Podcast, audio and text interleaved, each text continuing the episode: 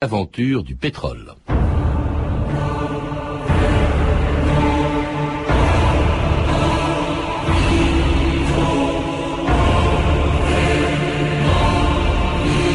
Le temps emporte tout, l'énergie comme le reste.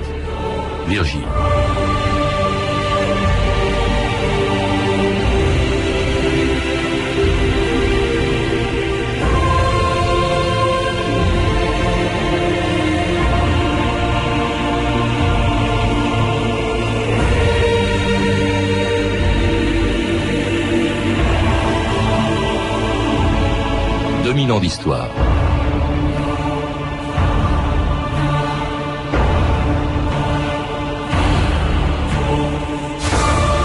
Jamais dans son histoire le pétrole n'aura autant mérité qu'aujourd'hui de s'appeler de l'or noir.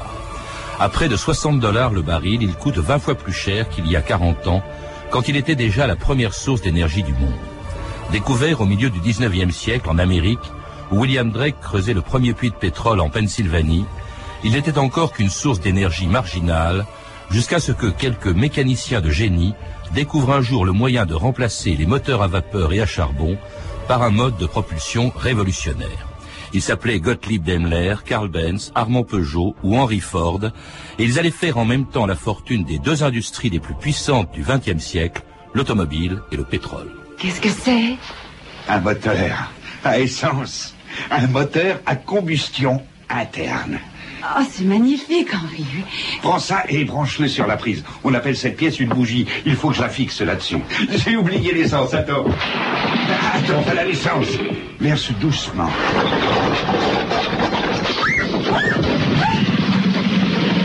Ça marche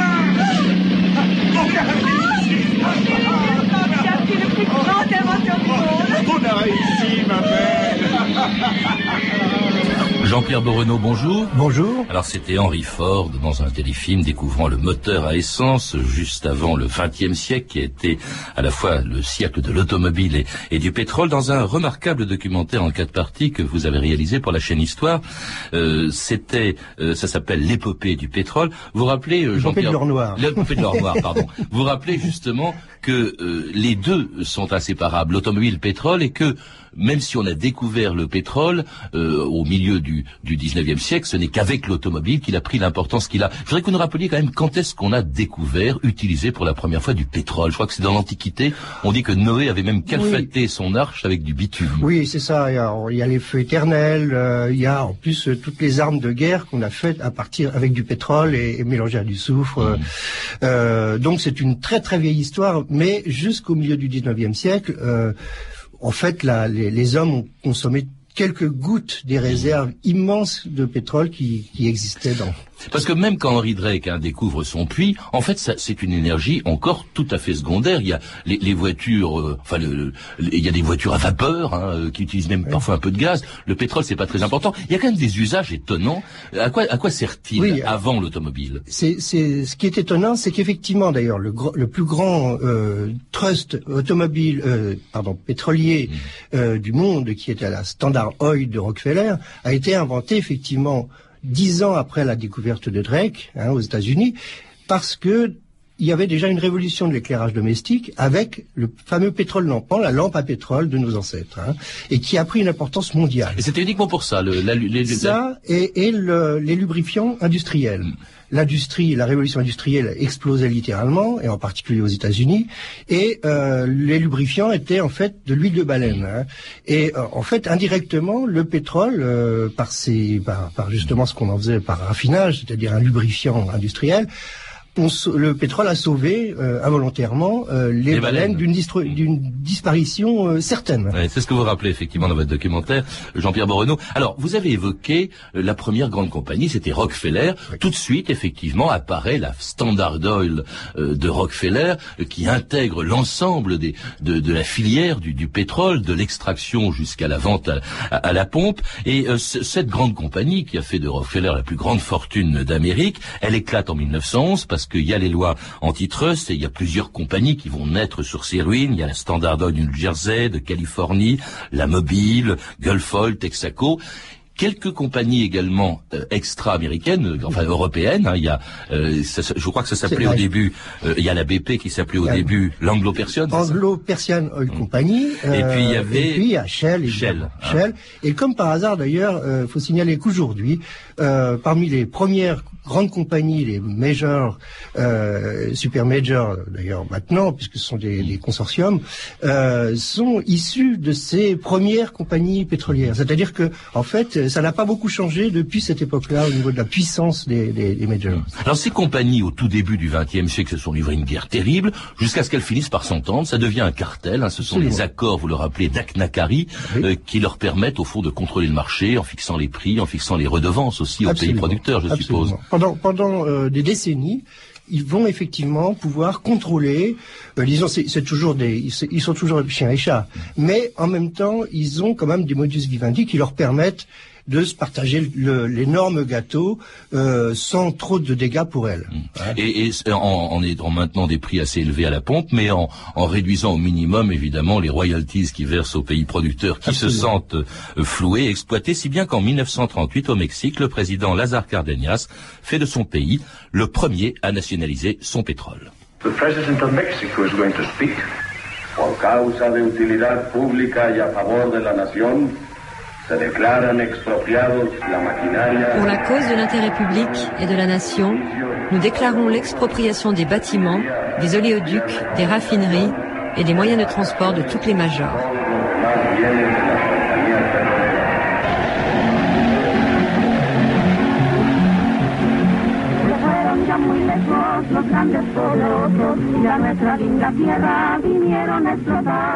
Et c'était une archive extraite de votre documentaire, Jean-Pierre Borenaud, l'épopée de l'or noir, le président Cardenias euh, nationalisant les installations de 17 compagnies anglo-américaines qui exploitaient le pétrole mexicain. Euh, le Mexique était à l'époque le deuxième producteur mondial. On parlait pas beaucoup du pétrole du, du Moyen-Orient. Euh, il, va, il, va, il va le payer cher parce que les Américains vont se tourner. parce que les, les, grandes compagnies, en fait, il y a beaucoup de pétrole à l'époque, et entre autres le Venezuela est, est riche en pétrole, donc ils vont boycotter euh, le pétrole vénézuélien. En plus, ils mexicain, vous mexicain, pardon. Et ils vont, ils vont, euh, disons, euh, tous les tous les techniciens euh, étrangers qui étaient au Mexique vont partir et euh, le Mexique va mettre 20 ans à peu près à se, à se remettre de, ce, de cette euh, hardiesse, disons, qui n'a pas été bien supportée évidemment par les majors. Et les compagnies iront chercher du pétrole au Venezuela quand elles ne le trouvent pas encore aux, aux États-Unis, et le Venezuela qui devient le deuxième producteur mondial. Euh, autre, oui, d'ailleurs, quand on touche à leurs intérêts, les compagnies ne badinent pas. Hein, ah, non, non, non, non, plus. vous le citez aussi le cas de Mossadegh en Iran en Mossadegh, ça, ça a été une catastrophe aussi épouvantable. La, l'ancienne, donc l'ancêtre de British Petroleum, donc qui s'appelait à l'époque Anglo-Persian Oil Company, euh, a été brutalement nationalisé par Mossadegh. Et il s'est passé la même chose, c'est-à-dire que d'un seul coup, il y a eu un, boycott mondial du pétrole euh, iranien, ce qui a d'ailleurs euh, permis au Shah d'Iran d'une part de renforcer son pouvoir après un bref exil. Hein, il est revenu au moment de la chute de Mossadegh, laquelle chute d'ailleurs a été aidé euh, par euh, à la fois les services secrets anglais et la CIA. Et c'est l'arrivée en force d'ailleurs des États-Unis euh, en Iran, qui jusqu'à la chute du Shah vont effectivement jouer un rôle majeur dans le, la politique et l'économie euh, iranienne. Il y a d'autres brèches dans cette toute-puissance de ce qu'on appelle les majors, justement. Euh, Jean-Pierre Borenaud, vous vous rappelez la naissance de certaines compagnies nationales qui veulent être indépendantes, qui, dont les pays veulent être indépendantes. Il y a la CFP française en, en 1928, l'ENI italienne aussi. Absolument. Euh, le, la, au lendemain de la guerre de 14, la, la, les, le, le gouvernement français prend euh, conscience euh, que effectivement le pétrole est une ressource absolument indispensable aussi bien dans la paix que dans la guerre. Et donc euh, l'État qui est déjà conscient que les grandes compagnies, disons, sont toutes puissantes et, n'ont pas de contre-pouvoir, nécessite effectivement la création d'un organisme d'État. Et grâce, disons, à ce qui s'est passé à partir de, des années 20 euh, c'est-à-dire la création de mandats. Euh, au Moyen-Orient euh, la France étant le, le, Liban et, et, la Syrie, et euh, l'Angleterre, la Palestine et l'Irak. Et là, euh, il va y avoir effectivement la France va faire une entrée dans le en tant que dans le club dans le club avec les Anglais et les Américains, c'est-à-dire les alliés vont se partager le le, le le futur d'ailleurs, car à l'époque il n'y a pas encore de pétrole, euh, enfin on n'a pas encore découvert de pétrole en Irak, mais euh, les, cette, ce consortium, disons, qui réunit donc trois, quatre même avec la Hollande, quatre pays alliés euh, de la guerre de 14-18 vont euh, se partager le gâteau irakien. Alors, dans, une région où, où, la production augmente, notamment avec l'apparition de euh, du pétrole du Golfe, hein, qui, qui, qui, va devenir, qui qu'on découvre, qui va devenir important, et puis alors surtout qui va pays pétroliers du Golfe qui vont se regrouper pour la première fois, parce que jusque-là le marché est toujours contrôlé par les grandes compagnies, quelles qu'elles soient, qui vont se regrouper en 60 au sein de, de l'OPEP en 1960, l'organisation des pays exportateurs de pétrole. Et à une époque, nous sommes après la deuxième guerre mondiale, où la consommation, vous le dites, explose. Explose littéralement. Absolument. C'est d'un seul coup euh, le pétrole qui avait été, euh, bien entendu, avant la guerre, une source importante de, de, de progrès, voilà, en particulier dans les pays industriels, euh, va devenir littéralement la première source d'énergie et détrôner, disons, le charbon qui jusque-là, euh, disons, se partageait le pouvoir avec le pétrole. Là, d'un seul coup, c'est le pétrole qui devient très important. Va tout, bien entendu, pour faire rouler les voitures, et disons l'industrie euh, automobile va exploser littéralement, euh, et on va même faire de l'électricité. On fait de tout avec avec du pétrole, mmh. parce qu'il est très bon marché. La chimie qui et la chimie, la pétrochimie, bien entendu, euh, le nylon, etc. Et puis euh, le, le, le, fait qu'effectivement, c'est une source de d'énergie qui est extrêmement bon marché. 2-3 dollars le baril. Oui, hein, absolument. Ça fait rêver. C'est 60 aujourd'hui quasiment rêvé. En tout cas, un pétrole omniprésent et qui inspire cette chanson oubliée, beaucoup moins connue que celui qui la chante, Johnny Hallyday. Je voudrais bien voir la tête qu'on ferait s'ils nous coupaient le robinet. On se les gênerait sans le pétrole. C'est un effet officiel depuis hier soir. Le pétrole sera utilisé comme arme de guerre par les pays arabes dans le conflit du Proche-Orient. Jean-Claude Mangeot. Les pays du Golfe Persique ont décidé unilatéralement l'autre nuit à Koweït de relever les prix à la production de 17%. Par ailleurs, tous les pays arabes, à Koweït toujours, se sont mis d'accord, vous l'avez dit, pour limiter progressivement leur production à raison de 5% par mois, et cela jusqu'à ce qu'Israël évacue les territoires arabes occupés.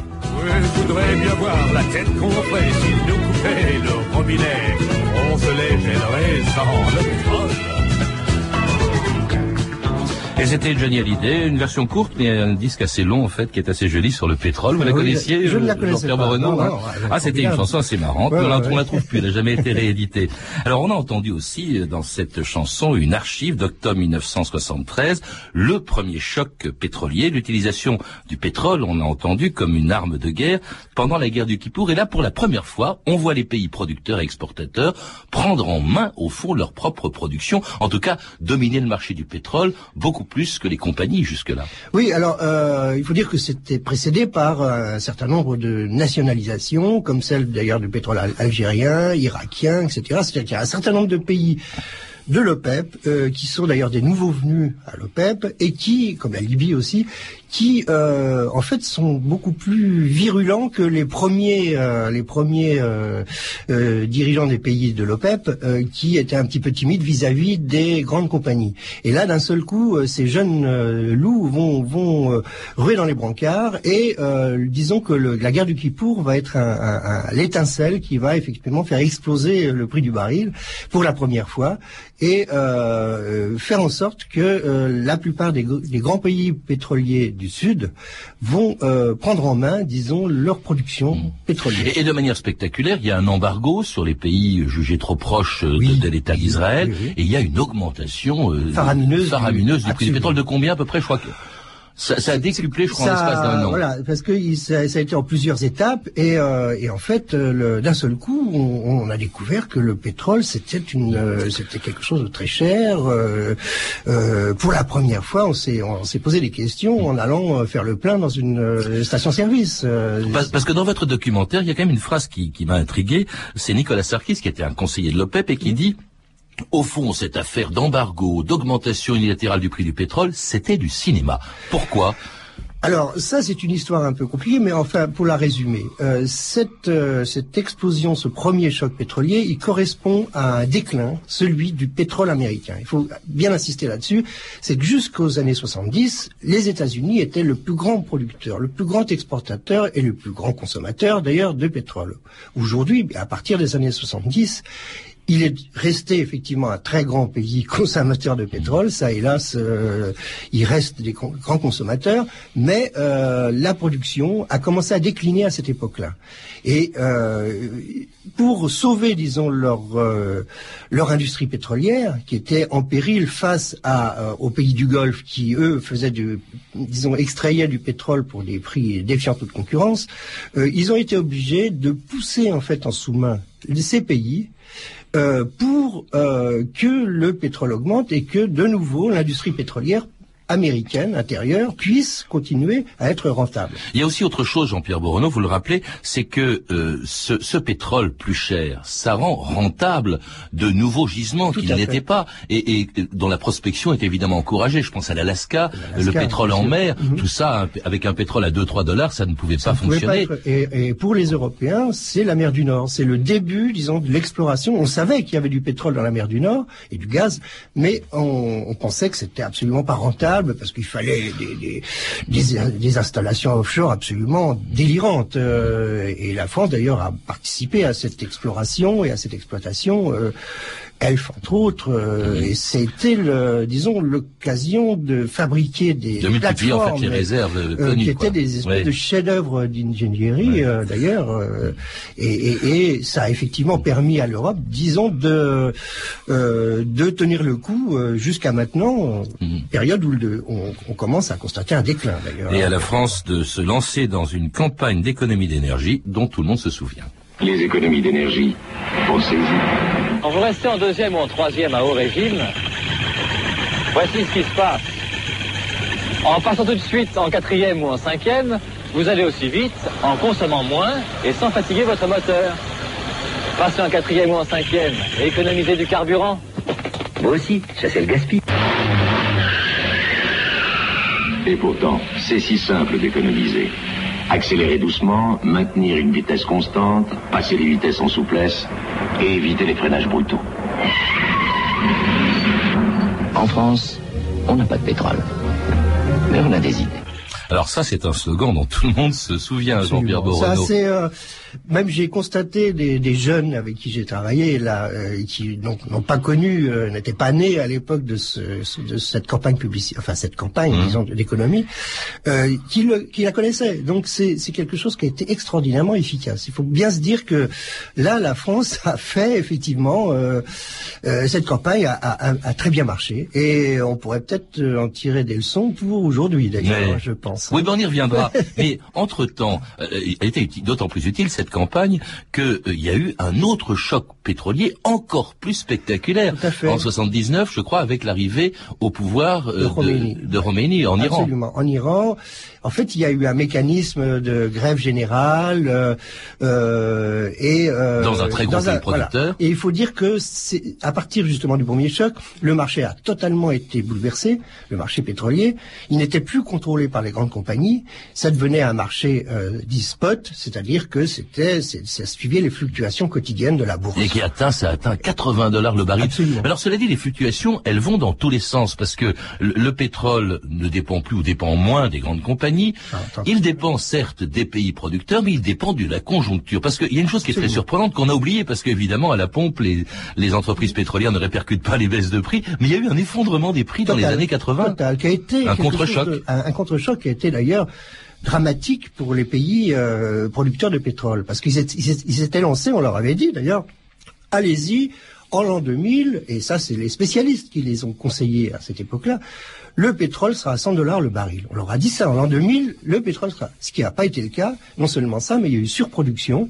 Les économies d'énergie des pays euh, industriels, en, en particulier l'Europe, en Europe, parce que les États-Unis, euh, bon, c'est un peu moins, euh, ont conduit effectivement à une surproduction euh, qui fait que bah, dans un marché euh, libre euh, avec la concurrence, etc., bah, les prix s'effondrent automatiquement. Et ils sont passés, je crois, à 10 dollars le baril en 86, ce qui a évidemment étranglé un certain nombre de pays producteurs de sûr. pétrole euh, et poussé l'un d'entre eux d'ailleurs à tenter de mettre la main sur un des plus gros producteurs du Golfe en poussant du même coup le président des États-Unis, George Bush Senior, à déclencher la première guerre du Golfe en 1991. L'Irak a attaqué ce matin le Koweït. Selon des sources diplomatiques, l'Irak a amassé environ 100 000 hommes à la frontière et cette nuit, à 1h du matin, heure de Paris, a pénétré en territoire koweïtien. I have therefore directed J'ai donc ordonné au général Schwarzkopf, en conjonction avec les forces de la coalition, d'utiliser toutes les forces possibles, y compris les forces terrestres, pour éjecter l'armée irakienne du Koweït. L'offensive, tempête du désert est lancée. Bagdad est bombardée toutes les 15 minutes. On parle d'un véritable tapis de bombes qui vise les cibles stratégiques de l'Irak. Et c'était en 1991 la première des deux guerres du Golfe qui ont été, il faut bien le dire, des guerres du pétrole, Jean-Pierre Tout à fait. Et euh, malgré euh, les dénégations de beaucoup qui disent mais non, c'est pour ins- instaurer la démocratie, etc. Bon, peut-être, mais euh, il est évident que les Peut-être Américains... non, parce que c'est pas vers la démocratie qu'on s'oriente en Irak. Il y avait aussi, il y avait aussi pour la deuxième guerre du Golfe, il y avait aussi les armes de Les destruction de massive dont on, sait à quel point voilà. elles étaient dangereuses. Euh, ce qui est certain, c'est que euh, les Américains ne voulaient pas s'emparer du pétrole euh, d'Irak, mais ils voulaient contrôler le pétrole et entre autres pour euh, en guise de rétorsion à leur vieil ami euh, devenu ennemi l'Arabie Saoudite. Euh, et donc euh, euh, si effectivement contrôlant le, le- le pétrole irakien euh, ça leur permettait de, de, de, de freiner un petit peu de baisser de, d'abaisser le caquet de l'Arabie Saoudite euh, donc coupable d'avoir effectivement euh, euh, généré en son sein Al-Qaïda etc En fait, il n'y aurait jamais eu de, de guerre de- du pétrole si, si ça s'était passé, enfin de guerre, euh, De euh, guerre en Irak de guerre en Irak s'il n'y avait pas de pétrole. euh, S'ils avaient fait, la- si leur richesse avait été les cacahuètes ou, le, ou, ou les tomates, évidemment. Alors ça a aussi provoqué une importante flambée des prix à un moment donné. Mais celle-ci, elle paraît durable. Jean-Pierre Bocano, il y a une chose qui est quand même très impressionnante. Depuis euh, quelques euh, mois et même quelques années, on assiste à une augmentation systématique importante, considérable du pétrole qui atteint maintenant les 60 dollars de baril et avec une baisse qui ne semble pas du tout envisagée cette fois-ci. Euh, à quoi tient cette augmentation importante du prix du pétrole? Moi, je pense qu'il y a deux. Alors, il y a, il y a bien entendu, euh, disons une, une explication d'ordre psychologique, c'est qu'effectivement, c'est un marché. De, il y a une espèce d'hystérie des prix. Hein. Ça, alors, il y a une grève au Venezuela, pof, d'un seul coup. Euh, les, le prix du baril euh, flambe. Euh, Il y a euh, des, des amorces de guerre civile au Nigeria, ça flambe. Mais la raison la plus importante, c'est euh, que des pays émergents euh, extrêmement puissants et en premier lieu la Chine, mais euh, l'Inde euh, suit et les pays du Sud-Est, qui deviennent des, des pays extrêmement énergivores parce que euh, d'un seul coup il y a une explosion. Parce que euh, le vélo remplace la, est voilà, remplacé par la voiture, la voiture, etc. avec et des- là, il y a un milliard de et là, de consommateurs euh, en disons, Chine. On est en Chine à, à une situation qu'on avait prévue pour 2010. C'est-à-dire C'est- que voilà. la- L'Asie, il faut le savoir, je l'ai lu quelque part, l'Asie est devenue le premier, la première région consommatrice du monde. Absolument, Hein, de- devant les États-Unis, où là encore, on ne freine pas. Il n'y a pas eu de campagne anti-gaspi aux États-Unis. Il faut rappeler que l'essence est très bon marché. euh, le, son, son, son prix n'a pratiquement jamais été augmenté, euh, alors que les États-Unis sont devenus à la fois enfin, des gros producteurs. Ils ne sont plus les premiers, mais les plus gros voilà. importateurs de pétrole. Ah, absolument. Ouais. Euh, leur, et leur importation ne cesse d'augmenter. Et leur consommation aussi. Hmm. Alors il y, y a une chose aussi qui, qui est importante et qui est assez assez inquiétante. D'ailleurs, vous le rappelez au début de chacun de vos quatre documentaires, euh, Jean-Pierre Bocarno, vous dites que euh, l'humanité en 100 ans a brûlé la moitié des réserves que la nature avait mis des millions d'années à produire, c'est-à-dire des réserves de pétrole. Euh, en fait, est-ce qu'on peut mesurer ce qui reste? Parce que là, c'est évidemment une angoisse. Encore qu'on ne semble pas tellement angoissé en haut lieu, mais euh, c'est quand même terrible. On se dit dans combien de temps? Déjà en 73, il faut le rappeler, on avait dit il y aura plus de pétrole dans 10 ans. Bon, nous sommes quand même 30 ans après, mais maintenant. Les prévisions, effectivement, euh, les, les prévisionnistes euh, se sont très souvent trompés, ont, été très pessimistes, disons. Aujourd'hui, euh, il y a de bonnes raisons de penser que, hélas, les prévisions les plus pessimistes, euh, celles qui disent euh, le déclin va commencer dans 20 ou 30 ans, euh, sont certainement plus près de la vérité que ceux qui disent mais vous en faites pas, il y aura encore du pétrole euh, longtemps, etc. Il y aura toujours un peu de pétrole. Le problème, c'est le problème du déclin, c'est-à-dire qu'à partir du moment où effectivement le déclin s'amorce, euh, pour des raisons géologiques, parce qu'on ne trouve plus assez de pétrole, euh, ça y est, on rentre dans un cycle de flambée euh, qui n'est pas lié à des problèmes géopolitiques ou autres. ou- Non, c'est simplement un, problème euh, d'une ressource qui, qui est en voie d'épuisement. Et euh, ce que disent les, les, les, les- ces gens-là, enfin, qui sont des géologues, qui sont des, des types des spécialistes, c'est que depuis longtemps, on ne trouve plus ce qu'on appelait les gisements géants, c'est-à-dire les choses, les, les gisements énormes qu'on a trouvés dans la Caspienne, qu'on a trouvés en Arabie Saoudite, par exemple, comme le Gawar, etc., qui, qui ont été très longtemps des sources majeures, disons, d'approvisionnement. Oui, mais alors, une question évidente, Jean-Pierre Borenaud, vous appelez Bob Bocardo, c'est Jean-Pierre Borenaud. Une raison évidente, euh, une question évidente, euh, par quoi peut-on le remplacer? Et est-ce qu'on Ah. peut le remplacer? Parce qu'après tout, euh, qu'est-ce qu'on peut mettre dans une les- voiture à part de l'essence? Bien entendu, tout le- toutes les inventions les plus fantaisistes euh, ont été lancées. Euh, alors effectivement, il y a une recherche euh, très sérieuse. Par exemple, le moteur à hydrogène, on en a beaucoup parlé. Bon, toutes les, toutes, tous les, les, les, les pétroles de synthèse, disons, faits avec les végétaux, etc. Bon, même le charbon, hein, on peut faire du, comme les Allemands l'ont fait pendant la guerre. Donc euh, tout ça, c'est en, c'est en, à la recherche. Mais le moteur électrique, bon, mais euh, on n'a pas encore trouvé la, la solution miracle. Ça, c'est certain. Et ce que disent tous les tous les, les spécialistes, c'est qu'effectivement, il ne faut pas s'attendre à une solution miracle. Il n'y aura pas de miracle. À un moment donné, on va trouver les moteurs mixtes, etc. Et, euh, et, et- et il ne faut pas s'attendre à ce qui est. Il faut s'attendre à effectivement euh, des économies rigoureuses euh, pour faire face à ces. Et même, dit-on, le nucléaire, l'électricité nucléaire, qui prendra plus de place, comme c'est le cas en France. Bien, entendu, bien entendu. euh, alors ça, les ennemis, bien entendu, on se fait des En, ennemis en deux disant mots, ça. il nous reste très peu de temps, oui.